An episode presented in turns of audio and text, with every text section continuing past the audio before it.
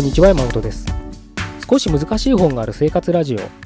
この番組は哲学書や思想書などに興味ある方が私も読んでみようかなと思うきっかけを提供する番組です。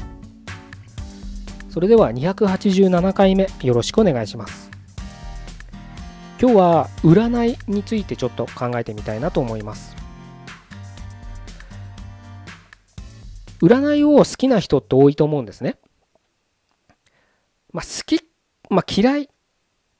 ていう感情を抜きにして興味あるって言った方がいいかな。うん。占いに興味ある人は多分ほとんどだと思うんです。俺全く占いに興味ないよって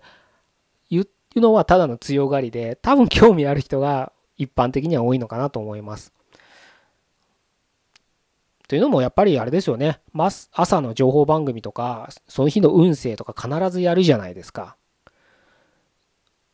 まあ僕が実家にいた頃、学生の頃とかね、社会人入ってすぐの時とかも朝出かける前とかやってましたから、まあ今も多分やってると思うのでね。でやってるってことは関心がある人が多いのかなと。まあ逆かもしれないですけどね。関心がある人が多いからやってるって言えるのかもしれないですけれど、きっとね、なんか、信じる信じなくてもそういうのなんか気になると思うんですよ。やっぱ自分のね、星座が1位とかだったら嬉しかったり、なんかビリだったら、なんかちょっとなーとか思ったりするわけですよ。信じようが信じまかろうがね。というのもやっぱり、まあ占いってそのね、よく統計学って言われますけど、まあいろんな、あのー、ね、古今東西いっぱいありますけれど、大体、うん、統計学であって、まあもちろん全部が当たるわけではないけれど、統計学としてはね、ある程度の方向性はね、あの、示唆できるんじゃないかってことが言われますよね。なので、僕らってやっぱり明日何が起こるかわからないじゃないですか。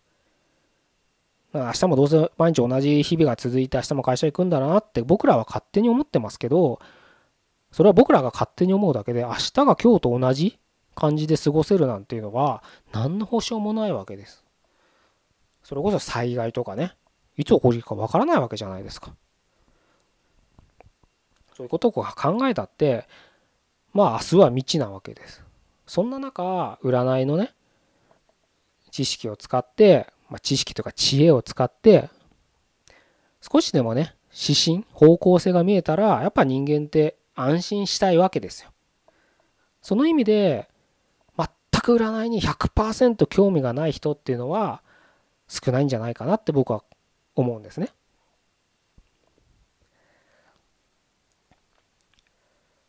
特にやっぱ女性、まあ、特にっていうかだから、うん、やっぱ女性とかと話聞くとやっぱりそこがダイレクトに反応が返ってくるんで面白いですけどね僕はね昔昔というかね最近もそうですけど占いを実際に学んでいたりとか占いを教えていたりとか、まあ、占いが好きな人とかね、いろいろ会う機会が多いので、まあそういう人と話をしてると、うん。まあそういったか、あのそういった、うん、雰囲気というかね、イメージは受けますし、具体的に、その占いを勉強というか占いを勉強しようとしてる人ではなかったですけれど占いにはまった時期があったまあ、ハマった時期もなんかその話聞くとかなりハマってるなと思いましたけど、その人の話を聞くと、なんかやっぱ占いって、なんか自分の、ね、悩みとかを、もう初めてね、会うね、占い師さんが、なんでそこまでわかるのってぐらい当てたりされると、なんか自分のことをなんか理解してくれてる気になると。なんか分かってくれてる気になると。やっぱり人間って自分のこと分かってほしいんですよ。聞いてほしいんですよ、自分のな話とかもそうですし悩みとかも共感してほしい生き物なんです。だからズバリ言われるとなんか急に信頼感が湧いてくるみたいなね話をしてる人がいましたけどね。うん。多分そういうもんだと思うんですよ。なのでまあ占いってねあのまあ、さっきも知恵って言いましたけどまあ、古代の人たちだったら星の動きとかを読んで、まあ、それは先生術っていうねものになるのかもしれないけど星の動きを読んで明日の糧というかね今後どういうふうにしていくかとかいうのを決めてたぐらいですからなんか一概にね占いなんてあんなもん詐欺師だお金取って適当なこと言って詐欺じゃないかなんてもし言う人がいたらそれはそれ僕はなんか無知を露呈してるだけじゃないかななんて思ったりもするわけです。そういう人を何をね期待なんか何を期待してるのかわからないけどね。うん。その占いに対してね。期待と外れるからそういう文句を言うわけですからね。何を期待して占いをするのかわからないですけれど。まあそれはそれで、うん、学べば学ぶほど占いっていうのもねあの無限にできるものじゃなくむしろ自分の人生のある方向決めにはあのすごく有用な知識に知識知恵になるのかななんていうふうには思ったりしますね。ただね僕はここでいつも気をつけてるのがもういつも気をつけてるって実は僕は占いはあの後で話しますけれど生まれてこの方1回しかしてもらったことないんで あの何とも言えないんですけれど何とも言えないというかねあの語る資格はないですけどそれに関しては。ただよくその昔からその占いを勉強してたりする人たちと接する接するたびに思ってたのが占いってこのある程度の方向性は教えてくれたりするわけです。当たってる当たってるないかはわからないですけどね。まあ、例えば今あなたは29年周期の運気に入ってますと。夢を実現するには力が今最も充実した時期に入ってるから今頑張るべきだみたいなことを占いで言われるとするじゃないですか。そしたらまあそういうこと言われたら多分人って嬉しいと思うんですよ。ああ自分の夢がついに実現するのかみたいな。でも当たり前ですけどそれだけじゃ実現しないですよね。行動に移さなきゃ実現しない当たり前です。風水とかでも今あなた金運がいいからみたいなので金運の方角になんだろうこういったものを置きなさいみたいなでどんどんどんどんそれがもっと上昇するからって言われてその通りするとするじゃないですか。でも当たり前ですけどそれにそれを置いただけじゃお金は入ってこないですよね。いやもしかしたら入ってくるのかもしれない。わからないけどね。でも例えばそこに何かねその方角にそれを言われたものを置いてまあ例えばじゃあ副業をしたりとか副業1個やってるなら2個3個って増やしたりビジネスを起こしたりとかそう投資を勉強したりとかね。そういうことをすることによって行動に移すことによってお金が入ったりする可能性が上がるわけです。こういった当たり前のことがなかったら当たり前のことを面倒くさがる。よく神頼みみたいなことですよ要するにだから。今運気が上がってる。やった。あとは勝手に叶えて神様が叶えてくれるんだみたいな。何もしない。それだったらやっぱりなんかでそれでね何も起こんなかったらやっぱあの占いはインチキだったんだみたいなことを言う人もいるのかななんて思うといやそれは占いがインチキなんじゃなくてお前が何もしてなかっただけなんじゃないって僕は思ったりするんです。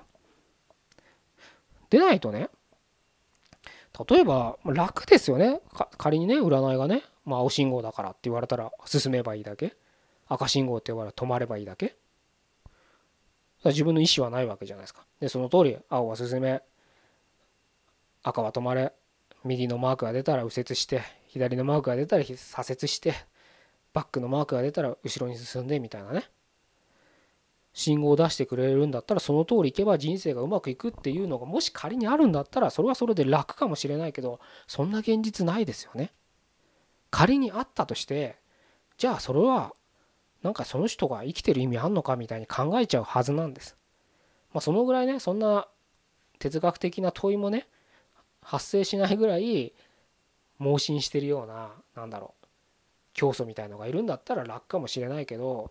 それはそれで人としてはどうかなって思うような生き方だと思うんです。やっぱり人生っていうのは自分で切り開いていくところになんか喜びがあったりとかまあ、苦しさもあるでしょうしあるけどなんかそこに何かがあるような僕は気はしてるんです。自分で切り開くってところにね。だから占い？いろんな占いがどんな占いでもいいですけどあなたは運気がいいですとかね。いう方向をね仮に示してくれたとしてもそれはそれでありがとうよかったと思ってあとはその方向に向かって自分で一歩踏み出さなかったら意味がないかなって僕は考えちゃうんですよね。その意味で占いっていうのはすごくその方向決めとしては指針としては有用な知恵じゃないかなと思うんですよ。右斜め前に行くのか左斜め前に行くのかでも前に進むことは決まってるで迷ってた時にあ右斜め前の方が今はあなたの運気的に、まあ、運気って言葉は嫌いな人もいるかもしれないけどちょっと今日は使わせてもらいますけど右斜めに進む方があなたの運気的にはいいですよってもしそういった統計が出るんであればじゃあ右斜めに進もうっていう決断がしやすくなるわけじゃないですか。いやでも俺は左が行きたいんだって言うんだったら左行けばいいけどその時だってねその情報があるかないかだけで、うん、右斜め前に行く一歩の背中を押してくれる材料となるはずなんですそういうので占いって使うべきなんじゃないかなと思うんですね。